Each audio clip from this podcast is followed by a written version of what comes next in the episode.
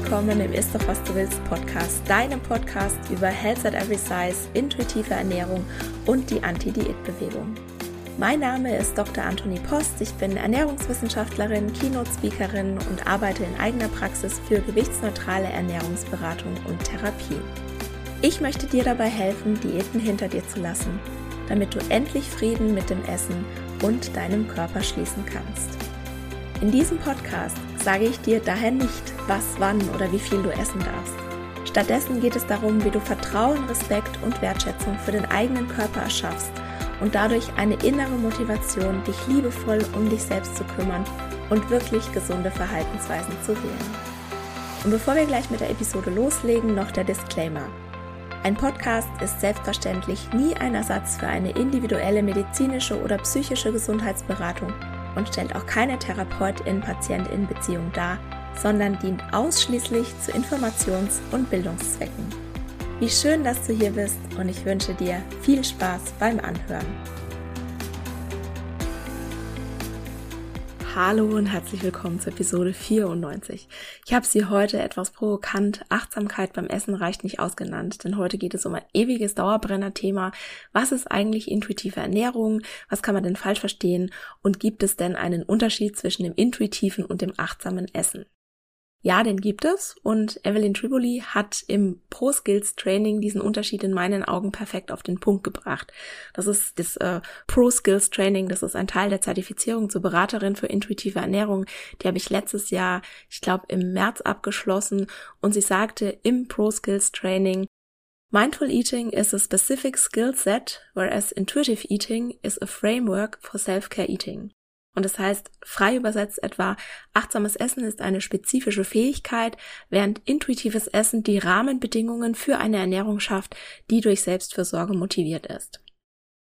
Intuitives Essen und achtsames Essen hat also Gemeinsamkeiten, aber auch Unterschiede.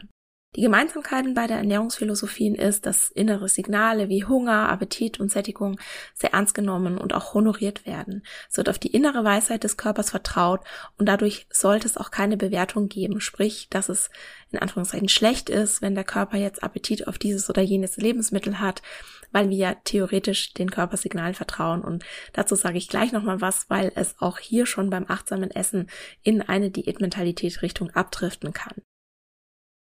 Also innere Signale, innere Weisheit, keine Bewertung, raus aus einer kopfgesteuerten Ernährung und hin zu einem bedürfnisorientierten Essverhalten. Das gilt sowohl für die achtsame Ernährung als auch für die intuitive Ernährung. Bei der intuitiven Ernährung steckt aber eben noch mehr dahinter. Und zwar weisen intuitive EsserInnen in Bezug auf ihr Essverhalten vier ganz charakteristische Merkmale auf. Erstens, sie geben sich die bedingungslose Erlaubnis zu essen. Zweitens, sie essen eher aus körperlichen als aus emotionalen Gründen, aber nicht ausschließlich. Drittens, sie vertrauen auf ihre inneren Hunger- und Sättigungssignale. Und viertens, sie essen automatisch das, was ihr Körper braucht und ihm gut tut. Und vor 10 bis 20 Jahren war die Forschung zum Essverhalten noch ziemlich einseitig weil sie sich sehr darauf fokussiert hat, essgestörte Verhaltensweisen vorherzusagen und zu beschreiben und weniger darauf, wie sich ein entspanntes und genussvolles Essverhalten identifizieren und fördern lässt. Und 1995 ist dann das Buch von Evelyn Triboli und Elise Resch erschienen, die die zehn Prinzipien des intuitiven Essens formuliert haben. Und 2006 haben Töker et al. ein Forschungsinstrument in Form eines Fragebogens entwickelt, um diese Bereiche zu messen. Ja, diese vier, die ich gerade aufgezählt habe, was denn eine intuitive Esserin ausmacht. Und diesen ähm, Fragebogen, den haben sie dann 2013 auch nochmal überarbeitet. Und genau hier liegt jetzt auch der Unterschied. Bei diesen vier charakteristischen Merkmalen, die eben intuitive EsserInnen haben und achtsame EsserInnen nicht unbedingt. Und zwar, du kannst Achtsamkeit beim Essen auch dazu einsetzen, Diät zu halten. Und das Prinzip des achtsamen Essens, das ermutigt dich in der Regel nicht, die Diätregeln abzulegen oder deine Beziehung zu deinem Essverhalten oder deinem Körper zu überdenken oder zu ändern. Und theoretisch hat achtsames Essen nichts mit Diäten oder Abnehmbaren zu, zu tun. Na, achtsames Essen, das ist jetzt nichts Neues. Das haben schon die buddhistischen Mönche vor langer, langer Zeit praktiziert. Und zwar lauten die zentralen Fragen des achtsamen Essens in den Zen-Lehren des Buddhismus. Habe ich Hunger? Wo spüre ich Hunger? Welcher Teil von mir ist hungrig? Wonach sehne ich mich wirklich? Und was schmecke ich jetzt im Moment? Und besonders spannend finde ich hier jetzt die Frage, welcher Teil von mir ist hungrig? Denn Warum essen wir denn eigentlich weiter manchmal, obwohl der Bauch schon spannt? Oder warum essen wir nach einem stressigen Tag, um uns in Anführungszeichen be zu belohnen? Und warum gehört es zu bestimmten Feierlichkeiten, dass es immer eine bestimmte Speise gibt? Es gibt neben dem Magenhunger den Körper, also dem körperlichen Hunger, weil der Magen leer ist und Energie fehlt, auch den Augenhunger, den Nasenhunger, den Mundhunger, den Geisthunger, den Herzhunger und den Zellhunger. Und hier wird jetzt auch wieder die Diätkultur sehr laut, weil sie sagt, dass nur der Magenhunger der einzige in Anführungszeichen echte Hunger ist und alle anderen Hungerarten sind in Anführungszeichen falscher Hunger. Sprich einfach nur dein Appetit, mit dem dich dein Körper austricksen will, damit du mehr isst, als du brauchst und dementsprechend dick wirst. Und das ist so eine Aussage, die ist so problematisch auf so vielen Ebenen. Na, erstens ist Essen viel mehr als nur eine reine Nährstoffaufnahme und zweitens soll Essen Spaß machen und Genuss bringen, weil wir dadurch unser Überleben sichern. Wir verbinden vom Moment unserer Geburt beziehungsweise kurz danach, wenn wir das erste Fläschchen kriegen oder das erste Mal gestillt werden, Essen mit Wohlbefinden, befinden mit Fürsorge und das soll auch so sein. Und achtsam essen heißt jetzt eben nicht, jeden Bissen 50 Mal zu kauen, um dann so wenig wie möglich zu essen. Ja, achtsam essen bedeutet, wertfrei zu beobachten, was man gerade tut. Und hier, genau hier ist in meinen Augen auch die Grenze des achtsamen Essens. Wenn ich jetzt gerade wertfrei beobachte, wie ich zum Beispiel zehn Schokoriegel esse, ja, dann ist das achtsames Essen. Wenn ich das aber gerne ändern möchte, weil ich definitiv Bauchweh nach zehn Schokoriegeln habe, dann ist oder dann hat achtsames Essen keine so richtige Lösung dafür. Ja, zehn Schokoriegel, damit versuchen wir etwas anderes zu sättigen. Und ich sage dir jetzt nicht, dass du keine zehn Schokoriegel essen darfst. Ne? Du bist der, die Expertin deines Körpers. Du entscheidest, was du isst. Und das hat niemand zu kommentieren und das hat auch niemand zu beurteilen und das hat überhaupt niemanden was anzugehen. Wenn dich das jetzt aber stört, dass du diese zehn Schokoriegel isst, wenn du damit einen Leidensdruck hast, dann kannst du, wenn du möchtest, an der Stelle mal ein bisschen näher hinschauen. Und ja, das kann unangenehm sein. Ich habe beispielsweise früher Diäten und Essregeln benutzt, um eben nicht hinschauen zu müssen. Ich habe manche Gefühle lieber heruntergeschluckt oder ausgehungert, ja, um mich nicht wirklich mit ihnen auseinandersetzen zu müssen. Und ich wollte gar nicht verstehen, auf was ich gerade wirklich Hunger habe. Kennst du das, wenn man so Erleuchtungsmomente hat? Ne? Im Comic ist das dann der Moment, wo dann der Figur so diese Glühbirne aufgeht. Und ich habe das manchmal und diese Erleuchtungen, die sind dann oft so banal, dass ich mir denke, wow, und da bist du nicht früher drauf gekommen, ernsthaft. Und ich hatte letzte Woche mal wieder so einen Moment. Ich beschäftige mich gerade viel damit, dass es nichts bringt, wenn wir Menschen sagen, ist dies, ist das, ist jenes, ist das nicht, ist achtsamer, beweg dich mehr, meditiere doch mal eine Runde, schlaf mehr, kümmere dich mehr um dich selbst und so weiter. Wir wissen alle, was gesunde Verhaltensweisen sind. Es scheitert ja oft an der Umsetzung. Das ist aber nicht deine Schuld. Das liegt nicht daran, dass jemand faul oder willensschwach ist, sondern unsere Verhaltensweisen sind ja aus einem guten Grund da. Und sie haben dir entweder in der Vergangenheit gedient und sind als ich sage jetzt mal, Relikt erhalten geblieben oder sie erfüllen auch in der Gegenwart noch einen wichtigen Zweck. Und jetzt komme ich zum Punkt. Ich weiß, dass es mir beispielsweise sehr gut tut, wenn ich regelmäßig meditiere, wenn ich mich erde, wenn ich meinen Geist zur Ruhe kommen lassen, lassen kann. Und ich brauche Bewegung. Ne? Nicht irgendeinen schweißtreibenden Sport aus einem Zwang heraus, sondern das Gefühl, aktiv zu sein, meine Muskeln zu benutzen. Und das ist auch für meine mentale Gesundheit wichtig. Ja, Bewegung hilft mir beim Stressabbau. Wenn ich die passende Art von Bewegung wähle, dann gibt's obendrauf auch noch einen Glückscocktail. Super. Jetzt ist es aber so, dass wenn ich Meditation und Bewegung eigentlich am nötigsten hätte, dann fällt es mir am schwersten und dann mache ich es am seltensten. Und meine Erleuchtung letzte Woche war, ich brauche das am nötigsten, wenn ich viel Stress habe. Soweit war ich schon, aber jetzt kommt, also jetzt kommt meine ernsthafte Erleuchtung. Ich mache dann, wenn ich meditiere oder wenn ich mich bewege, das nicht aus einer inneren Motivation heraus, sondern ich versuche mir dieses Verhalten, von dem ich weiß, dass es mir absolut gut tun wird, mit Disziplin noch zusätzlich aufzuerlegen. Also bei mir stimmen dann die Rahmenbedingungen nicht. Und ich habe schon so viel gemacht und an mir gearbeitet und, und meine Persönlichkeitsentwicklung vorangetrieben. Ja, intuitives Essen, Health at Every Size, das ist nichts anderes als Persönlichkeitsentwicklung.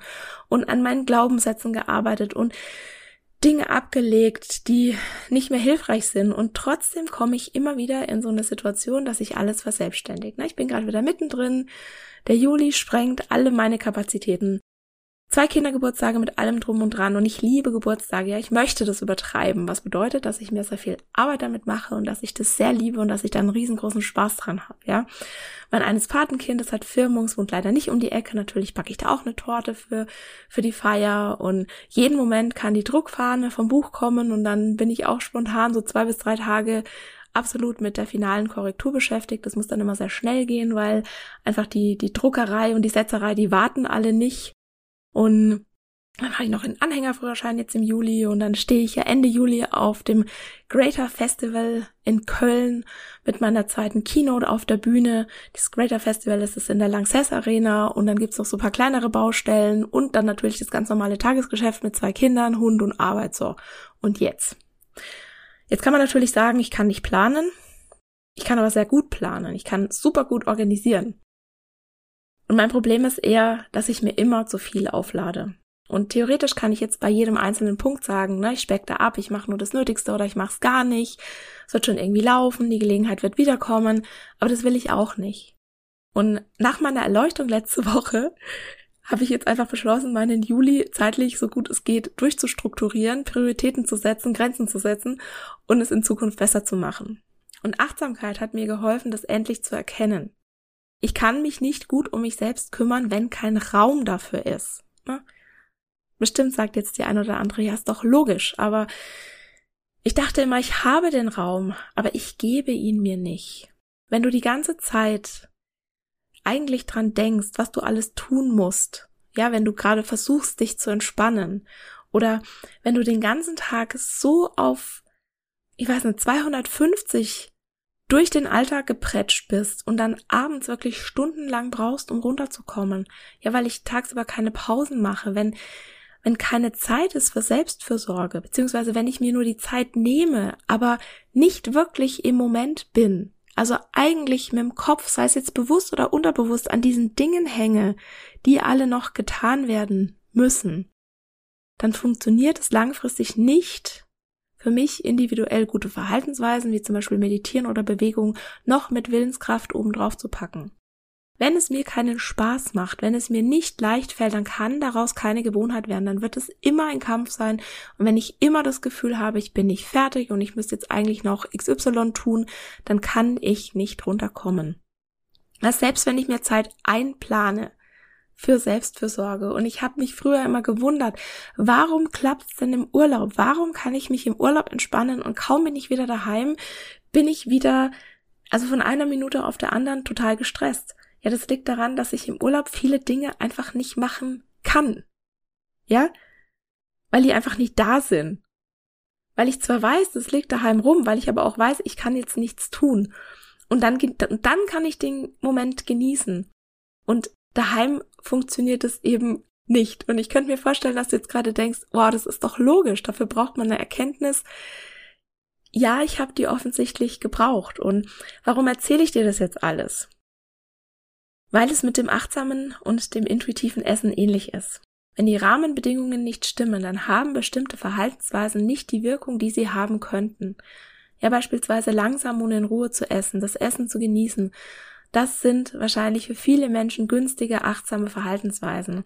Wenn man diese isoliert betrachtet, wenn man jetzt aber auf den Kontext schaut, dann kann jemand so essen in der Hoffnung, dann weniger zu essen und als Motivation steht da ganz viel oder steckt da ganz viel Diätmentalität dahinter. Und das Ziel ist dann eigentlich Restriktion, was ganz viel Stress erzeugen kann oder sich dann auch in Essanfällen entladen kann.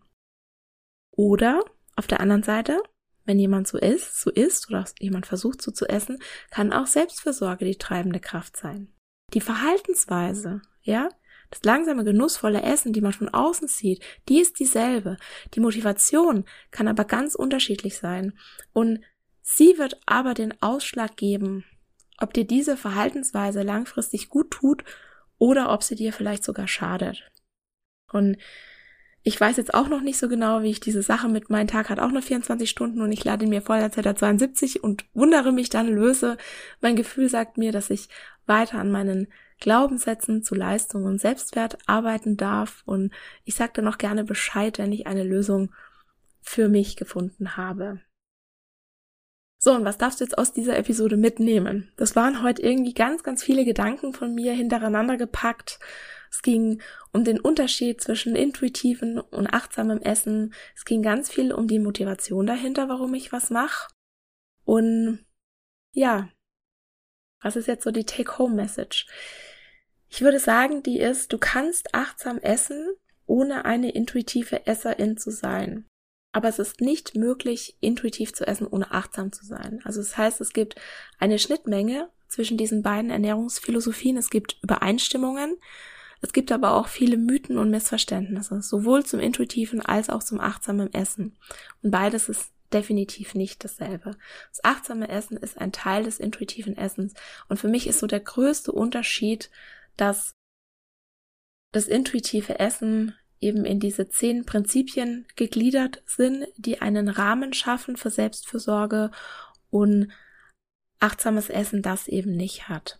Also die Diätmentalität abzulegen, was ja das erste Prinzip des intuitiven Essens ist, das hat jetzt mit Achtsamkeit beim Essen nicht unbedingt was zu tun. Also du kannst Diät leben und du kannst die Achtsamkeit als Werkzeug einsetzen, damit dir das gelingt. So. Jetzt ist es aber so, wenn du Frieden mit dem Essen und deinem Körper schließen willst, dann reicht Achtsamkeit beim Essen einfach nicht aus eine sehr wichtige Voraussetzung ist, die eigene Diätmentalität abzulegen. Und falls du es noch nicht weißt oder falls du ihn noch nicht kennst oder noch nicht hast, ich habe letztes Jahr einen Audiokurs erstellt, mit dem kannst du dich fünf Tage lang ganz intensiv mit deiner Diätmentalität auseinandersetzen. Und selbstverständlich verlinke ich dir den in den Show Notes. Und ich verlinke dir auch noch ein paar andere Podcast-Episoden, die jetzt auf dieses Thema aufbauen. Und falls du Lust hast, kannst du da ja auch noch mal reinhören. So, und das war's für heute. Und nächste Woche habe ich endlich mal wieder einen Interviewgast und darauf kannst du dich schon sehr freuen. Das ist eine ganz tolle Frau, die auch gerade ein Buch geschrieben hat, aber mehr verrate ich jetzt an dieser Stelle nicht, weil ich das Interview noch nicht aufgezeichnet habe. Und ja, ich weiß nicht, ich mag immer nicht so viel gackern und dann, ja, dann kommt dann vielleicht irgendwas dazwischen, was ich nicht glaube, aber ja, lange Rede, kurzer Sinn. Nächste Woche gibt es sehr, sehr, sehr wahrscheinlich eine Interview-Episode und dann bedanke ich mich heute, dass du mir wieder deine Zeit geschenkt hast, dass du meinen zugegebenermaßen etwas ähm, vielen Gedankensprüngen heute gelauscht hast, dass du immer noch da bist, dass du hoffentlich auch für dich was aus der Episode mitnehmen könnt, konntest. Na, jetzt habe ich schon Sprachstörungen noch ganz zum Schluss. Das ist ganz toll, dass du auch für dich was aus der Episode mitnehmen konntest, dass du vielleicht den einen oder anderen Impuls bekommen hast, auch mal bei dir drauf zu gucken, wenn das bei dir so ist wie bei mir, dass irgendwie der Tag zu wenig Stunden hat. Und dann bedanke ich mich für deine Zeit heute und freue mich, wenn du nächste Woche auch wieder dabei bist.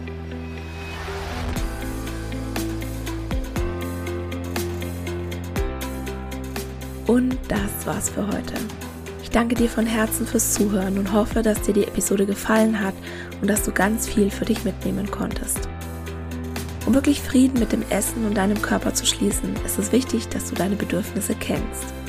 Eine Diät scheint auf den ersten Blick eine gute Möglichkeit zu sein, das eigene Bedürfnis nach Sicherheit und Kontrolle zu befriedigen. Ganz nach dem Motto, indem ich mein Essverhalten kontrolliere, habe ich auch mich selbst und mein Leben im Griff. Das ist aber ein Trugschluss. Tatsächlich gefährden Diäten und ganz allgemein Essensregeln die Erfüllung deiner Bedürfnisse. Warum das so ist und was du stattdessen tun kannst, das erfährst du im neuen Freebie Bedürfnisfinder, das du dir ab sofort kostenlos auf meiner Homepage www.antonipost.de herunterladen kannst.